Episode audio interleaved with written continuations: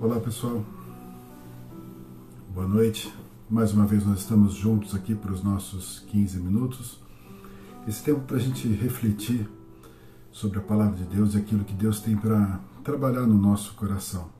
Eu quero mais uma vez olhar para o Sermão do Monte e um pouco das instruções que Jesus trouxe de uma forma tremenda, de uma forma tão libertadora para as nossas vidas, para a vida a princípio daqueles discípulos que estavam ali ao redor dele, mas também para as nossas vidas, orientações precisas para nós, para mudar a nossa história, para trabalhar na nossa história. E uma das verdades que está registrada ali no capítulo 6 do Evangelho segundo Mateus fala a respeito de termos dois senhores, de da impossibilidade de nós termos dois senhores, que não dá para servir a dois senhores porque a gente vai agradar um e vai decepcionar, frustrar outro ou vai ser devoto de um e não vai amar o outro. Não dá para nós termos dois senhores. E traz, inclusive, nas palavras do Senhor Jesus, a ideia que não dá para a gente servir a Deus e as riquezas ao mesmo tempo. Esse texto ele fala, então, com muita clareza, com, de uma forma muito objetiva, a respeito dessa entrega, desse desejo que as pessoas têm, muitas vezes, de se prostrar diante da riqueza, diante dos bens, do desejo de ter os bens. E quanto que isso muitas vezes se confunde, porque nós entendemos que quando nós estamos com Deus, nós temos que buscar uma exclusividade, porque Deus espera que a gente tenha um relacionamento exclusivo com Ele. Diferente de outros deuses que não se preocupam se nós nos prostramos diante de deuses diversos, até mesmo diante do nosso Deus, o inimigo não está preocupado se nós, então, não somos fiéis, não somos exclusivos dele. Mas o nosso Deus, sim, ele fala sobre essa exclusividade porque, na verdade, ele está apresentando para mim, para você, um caminho de vitória. Um caminho que é único. Um caminho que não pode ser diversificado e ele não pode, ora, ir para um lado e ora, ir para outro. E então não é, é impossível a gente se prostrar diante de mais do que um Deus e agradar a esses deuses, agradar a todos. Quando nós falamos isso em relação ao nosso Deus, nós temos que entender qual é o lugar que ele ocupa então na nossa vida qual é a posição que ele está realmente no nosso coração. Se nós nos prostramos realmente diante desse Deus, desse Deus que é único, que é exclusivo, se ele é realmente dessa forma na nossa vida, como então nós nos relacionamos diante da verdade dele? Se nós estivermos então diversificando a nossa adoração, nós seremos conduzidos ora por um Deus, ora por outro. Seremos levados então a caminhos diversos e não ao caminho da salvação. E muitas pessoas então acreditam que podem seguir a Deus, ao Deus Todo-Poderoso e ainda assim seguir as riquezas. A palavra de Deus não condena nenhum de nós a termos riquezas, mas condena a nossa adoração e a nossa dependência das riquezas. A palavra de Deus diz que o amor ao dinheiro é raiz de todos os males. Diz inclusive que algumas pessoas se transpassaram com muitas dores em busca das riquezas. Ou seja, a pessoa quando busca a riqueza, ela fica escrava desse desejo. E é interessante quando nós pensamos que estamos colocando a riqueza, ou um Deus que promove a riqueza, como o centro da nossa adoração. Porque, na verdade, quando nós fazemos isso, nós não estamos adorando aquele Deus porque ele é melhor, ou porque ele é bom, ou porque ele é digno de algo. Nós estamos adorando por aquilo que ele pode nos dar. Nós estamos adorando esses deuses porque eles podem acrescentar algo na nossa vida. Então, se nós formos avaliar profundamente, quando nós colocamos qualquer outro Deus no lugar do Todo-Poderoso, nós estamos colocando a nós mesmos. Nós estamos colocando o nosso desejo, a nossa vaidade, a nossa vontade, a nossa ganância. Nós estamos colocando aquilo que nos agrada, a nossa carne, no altar. Nós estamos colocando ali diante do altar de adoração, como se fosse então um Deus. Somente o nosso Deus é digno de louvor, digno de adoração e digno de honra. E não é por aquilo que Ele vai nos dar simplesmente, mas porque Ele já fez algo na nossa vida. Esse Deus que já promoveu a salvação para mim, para você, Ele já entregou aquilo que Ele tinha de mais precioso para mim, para você, por mim por você. Nós já recebemos antecipadamente. E Ele então, ao entregar esse caminho, Ele apresentou para nós uma jornada de vitória. Uma jornada onde eu e você iríamos alcançar a salvação. Um caminho único. O que Ele espera é que eu e você, nesse caminho, a gente continue sendo fiel a Ele. Que a gente continue sendo fiel a esse chamado, ao caminho que Ele está proporcionando para mim e para você. Se por acaso, no meio dessa jornada, eu e você adotarmos algum outro Deus, entenda que nós vamos sair desse caminho. E o nosso Deus, o Todo-Poderoso, ele não perde. Nós é que perdemos.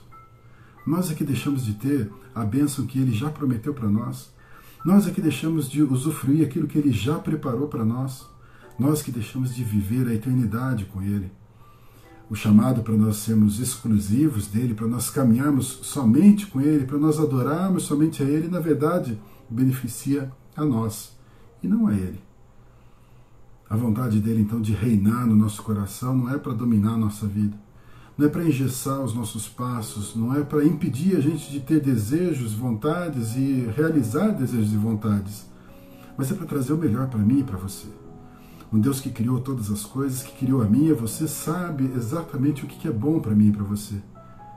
A ideia de nós renovarmos a nossa mente, experimentarmos a boa, perfeita e agradável vontade de Deus, nos convida a nos ligarmos nas coisas desse Deus, nos valores dele, nos projetos dele e vivemos intensamente isso.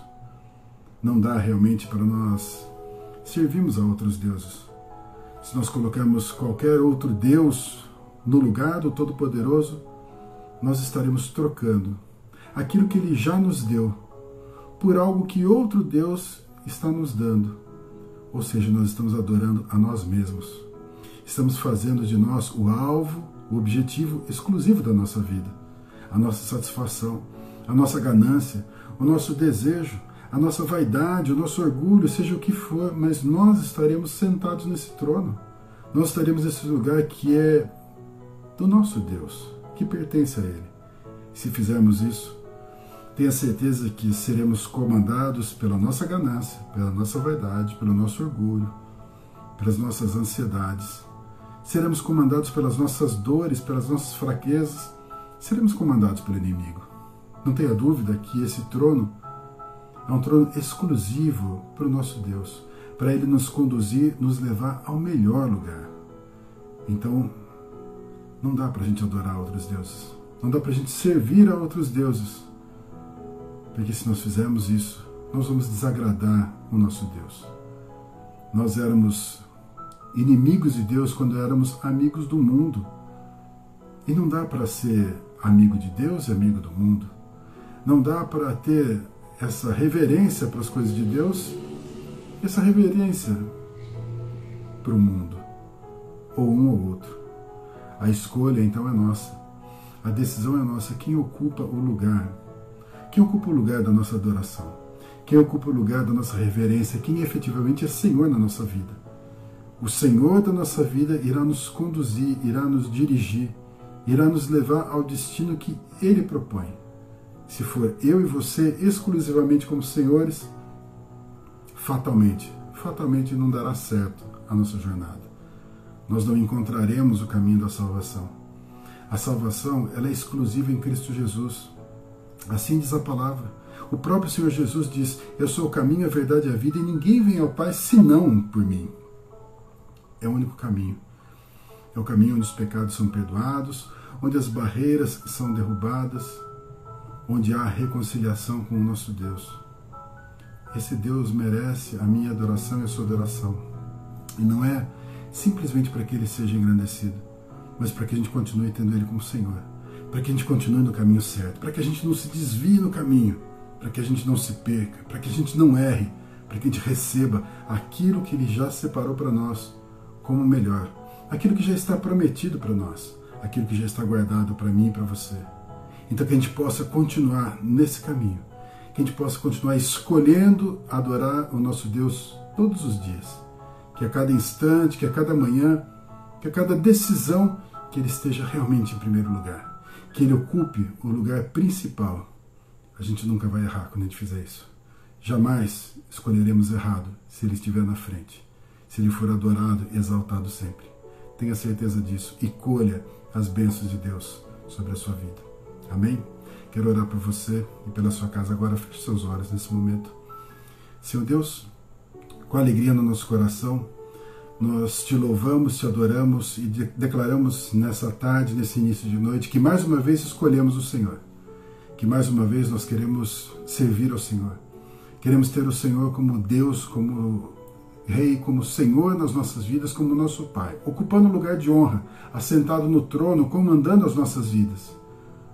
Não porque nós seremos escravos sem vontade, mas porque nós seremos filhos experimentando a tua vontade que é perfeita para nós.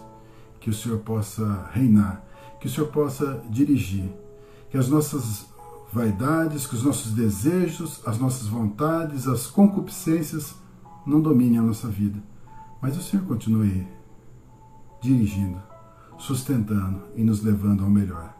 Nós queremos um caminho que termina na vida eterna. Queremos o caminho proposto pelo Senhor Portanto, nessa noite nós declaramos que é o Senhor que ocupa esse trono, que é o, Senhor que reina na nossa vida, que o Senhor é o nosso Deus. Em nome de Jesus, abençoa a nossa jornada, a nossa casa e a nossa família. Nós te louvamos, Senhor, em nome de Jesus. Que Deus abençoe poderosamente sua vida, em nome de Jesus.